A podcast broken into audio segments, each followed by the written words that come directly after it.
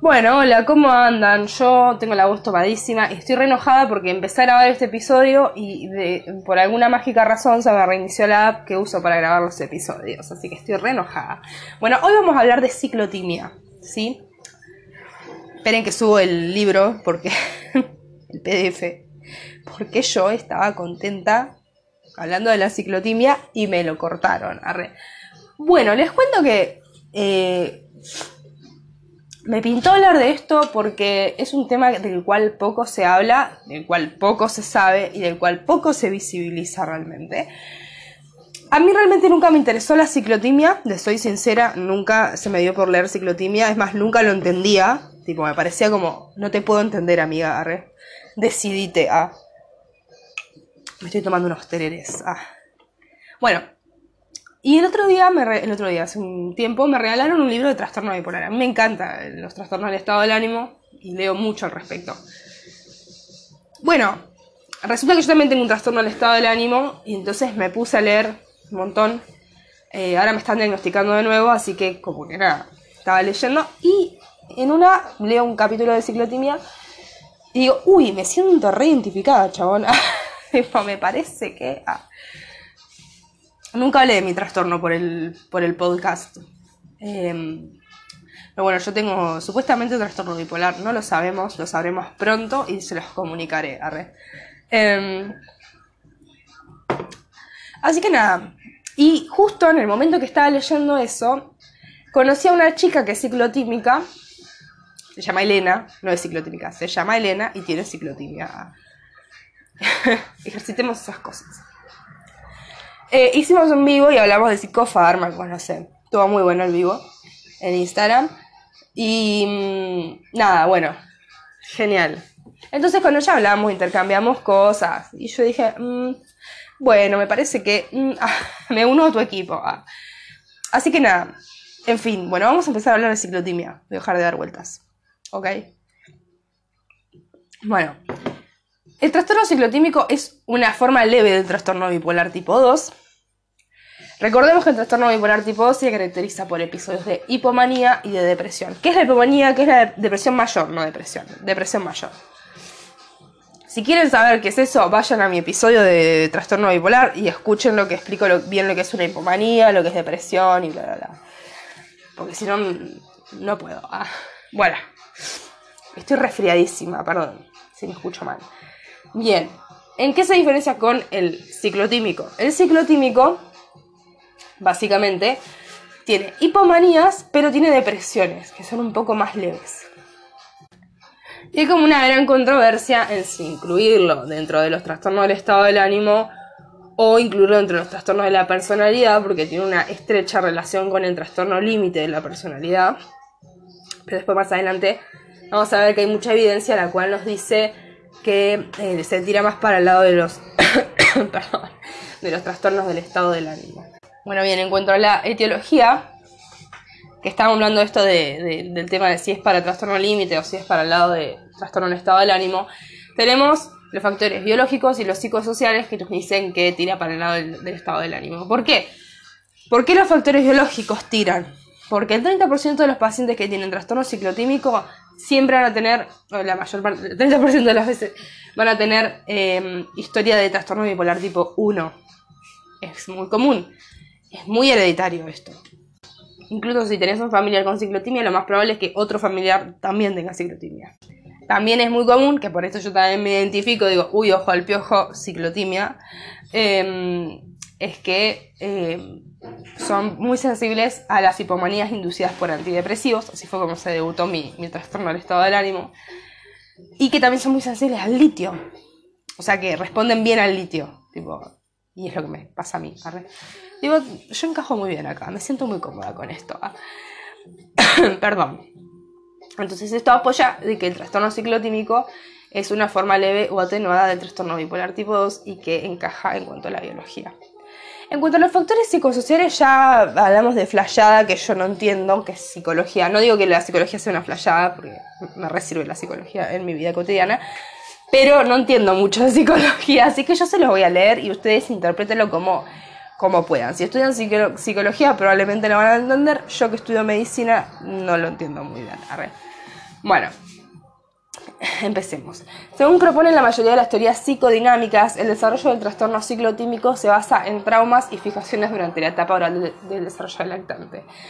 ¿Cuál es la etapa oral del desarrollo del lactante? Anda a saber, arre. Yo calculo que cuando empiezan a comer, tipo los seis meses. Freud, nuestro querido Freud, propuso que el estado ciclotímico es un intento del yo de superar un super yo severo y punitivo. La hipomanía se explica psicodinámicamente como la ausencia autocrítica y de inhibiciones que se produce cuando una persona deprimida echa fuera la carga de un super yo excesivamente grave. Perdón, estoy reenfermada. El principal mecanismo de defensa de la hipomanía es la negación por la cual el paciente evita los problemas externos y los sentimientos internos de depresión. Bien, los pacientes con trastornos ciclotímicos se caracterizan por periodos de depresión que alternan con estados de hipomanía. La exploración psicoanalítica revela que estos pacientes se defienden, a sí mismos frente a los temas subyacentes que causan la depresión con periodos de euforia o hipomanía. La hipomanía se desencadena con frecuencia por una pérdida interpersonal profunda. La falsa euforia generada en estos casos es la vía que utiliza el paciente para negar la dependencia de los objetos de su amor y negar simultáneamente cualquier agresión o destrucción que pudiera haber contribuido a la pérdida de la persona amada. No entendí nada. ¿Alguien de psicología en la sala? Ah, que me explique. Ah. Nunca entendí el, super yo ni el yo. No sé qué voy a hacer cuando estudie psiquiatría, gente. Porque yo voy a ser psiquiatra, porque si no lo sabían. Eh, no sé cómo voy a hacer para entender psicología, porque hay psicología en psiquiatría. Tipo, y es re importante. Bien. Estoy tomando un tereré. Arre. Pausa de tereré. Bien. Diagnóstico y curso clínico. Bueno, esto es muy común, grábenselo a la cabeza. Esto me lo dijo mi profesor de la facultad. Un divino, arre. Que las personas que tienen trastornos del estado del ánimo, o sea, trastornos bipolares o sus derivados, suelen presentarse en las consultas por depresión y no por manía. Por eso es tan difícil hacer un diagnóstico. ¿Por qué? Porque si vos no sabes lo que es, lo, que es una manía, realmente lo tomás como que te sentís eufórico, te sentís bien, te sentís repiola. Realmente no te das cuenta si no sabes qué es lo que tenés. Pausa de tereré. Entonces, eh, por eso tardan tanto en hacer los diagnósticos. Es muy poco común que acudan por manías. Porque uno no va al psiquiatra porque se siente bien, va porque se siente como el culo. Entonces, claramente, claramente que vas a acudir porque está deprimido. Suelen ser personas que tienen también problemas sociopáticos conductuales, como por ejemplo dificultades con, matrimoniales o con la pareja. Em, tienen muchísima inestabilidad en las relaciones. Em, y son, dice que son bastante promiscuos e irritables cuando están maníacos o en estados mixtos. Em, hay muy pocos que son productivos y creativos, pero eh, generalmente cuando están hipomaníacos, los, describen, los psiquiatras describen a estos pacientes como desorganizados, ineficaces en el trabajo y el colegio durante estos periodos.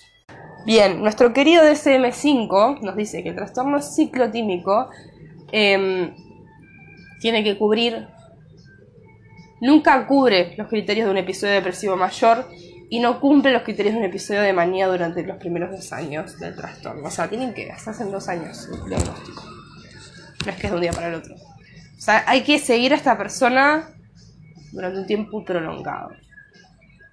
Se catalogan como, hipomaníacos más que maníacos. Acordémonos que es un derivado del trastorno bipolar tipo 2. El trastorno bipolar tipo 2 es hipomanía y depresión mayor. Eh, y nada, eso básicamente para diagnosticarlo. Según el DSM. Pausa de tereré, discúlpame. Arre. Que hace mucho calor, gente, no, ya no se puede vivir. Ah, el calentamiento global. Ah. Bueno, bien, signos y síntomas. Como ya dije, los síntomas son idénticos al trastorno bipolar tipo 2, pero son menos graves. Excepto en algunas ocasiones, pero siempre duran em, menos que lo observado en el trastorno bipolar tipo 2. Eh, generalmente tienen depresión como síntoma principal, me siento identificada, SAME, amigo, Ojalá sepan lo que es SAME, así no lo tengo que explicar, o SAME, yo digo SAME, bien argentino, Bien, eh, tienen depresión como síntoma principal Y obviamente buscan ayuda cuando están deprimidos, como ya hablamos. Em, principalmente tiene síntomas de hipomanía, como ya dijimos. Eh, pero obviamente siempre consulta por depresión. Es lo mismo. ¿Por qué dice lo mismo? Dios. Em, y también están irritables cuando tienen síntomas mixtos. Para que tengamos una idea, los síntomas de hipomanía, que la verdad es bastante lindo estar hipomaníaco. Eh, pero hay que consultar con el médico, obviamente. Nunca se queden en un estado maníaco o hipomaníaco. o en ninguno salgan de ahí. a red flag. Ah, bueno, nada, cuestión. Consiste en tendencia a la alegría, en ocasiones de manera impertinente. A diferencia de la manía, que es más eufórico, como todo. Todo es color de rosas. Bueno, falta de ambición, seguridad, agresividad, optimismo, estás más activo, estás verborrágico, estás más sociable, eh, te influencias por los demás, empiezas a discutir más, eh, tenés resentimiento ante la gente que te quiere controlar, te frustras fácilmente, bueno, más o menos son algunos síntomas de la hipomanía. Chicos, no puedo respirar, así que si escuchan respiraciones extrañas es porque realmente mi sistema respiratorio está... Eh, para atrás. mi voz también. Bien. Em, suele suceder que no tengan éxito en la vida profesional y social como consecuencia del trastorno, pero algunos han logrado desarrollar al máximo sus capacidades y han trabajado muchas horas y han necesitado pocas horas de sueño, literalmente, por la hipomanía. La capacidad... Pausa de tereré, arre. Yo hago esto tan relajada, chicos. esto está cero armado. O sea, yo busco la info, me pongo, se los leo con la mejor para que no se aburran. Pero por ahí hay alguno que dice, está, está re loca. Igual sí. Ah. Pero bueno, sigo. La verdad que me perdí. Bien. Es muy difícil tener ciclotimia. Eh, realmente es muy difícil llevar una vida con ciclotimia no controlada. Em, y lo que caracteriza. uh, me hizo re mal el jugo el tereré. Em, lo, que caracteriza, este trastorno es que los ciclos tienden a ser mucho más cortos que los del trastorno bipolar 1. En el trastorno ciclotímico, los cambios del estado de ánimo son irregulares y bruscos y se desarrollan en el plazo de horas. Tipo, o sea, las renura. Perdón, puedo respirar. La naturaleza impredecible del cambio del estado de ánimo produce obviamente un estrés de la putísima madre y se sienten como si su, estado de ánimo estuviera fuera de control, algo que me pasa todos los días de mi vida. En los periodos mixtos, irritables pueden implicarse en discusiones no provocadas con amigos, familiares y compañeros de trabajo.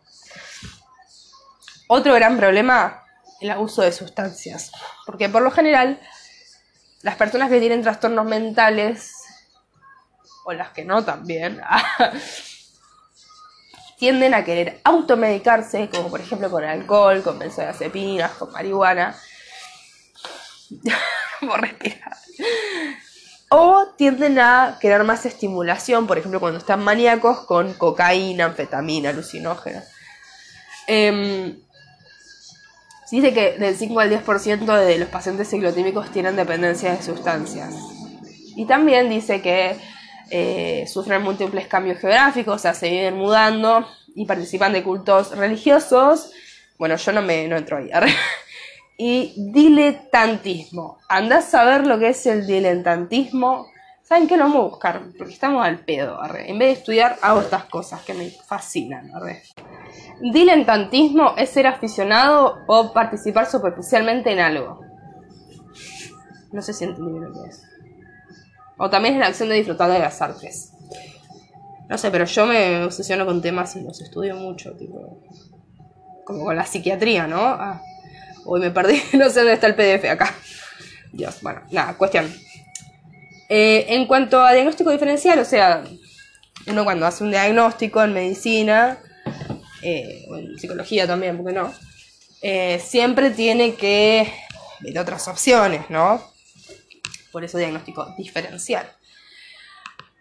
Cuando diagnosticamos trastorno ciclotímico tenemos que tener en cuenta las posibles causas de depresión y manía que se relacionan con problemas médicos, como por ejemplo consumo de sustancias, las convulsiones, Eh, algunas sustancias en particular, como lo son la cocaína, las anfetaminas los esteroides. Pausa para tereré. También el diagnóstico diferencial puede incluir trastornos de la personalidad límite, que ya dijimos que están súper interrelacionados, eh, de la personalidad antisocial, histriónica y narcisista. Es muy importante también diferenciarlo del TDAH, trastorno de, atención e hiperactividad, en niños y adolescentes. Y una prueba que se puede hacer, que es bastante útil, es darle estimulantes a, una a esta persona. Y si exacerba los síntomas, es ciclotímico.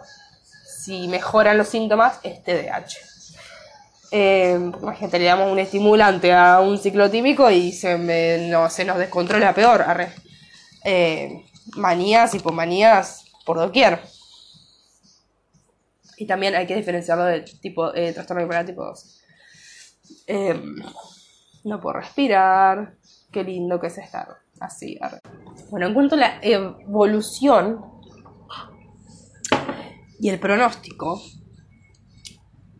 suelen ser personas muy sensibles, hiperactivas, malhumoradas cuando son pequeñas. Literal, ah, yo, ah, sí soy, ah. El inicio de los síntomas evidentes del trastorno ciclotímico suele empezar más o menos en la adolescencia, la segunda década de vida, sí soy A.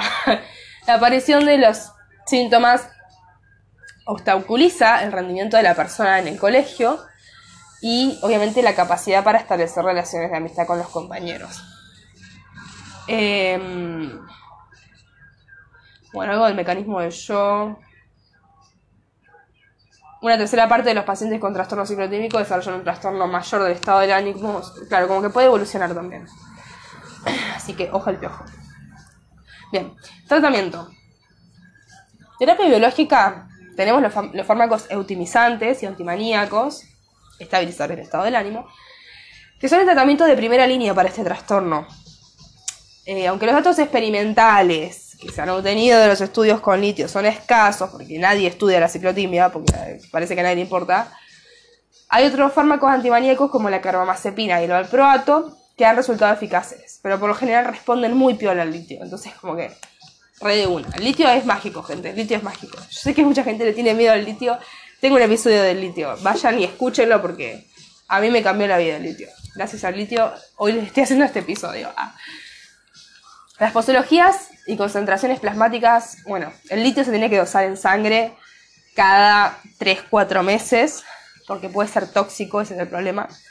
Pero bueno, fuera de eso, vivís una vida plena, gente. Ah. Después el tema de los antidepresivos, también.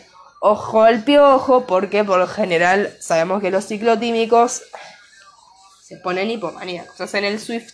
Swift no, Switch Swift, Taylor Swift, hacer el switch maníaco, hipomaníaco, inducido por antidepresivos, y no queremos eso. Ah. Em, nada, no antidepresivos. Bien, y terapia psicosocial, primordial, fármacos y psicosocial, always.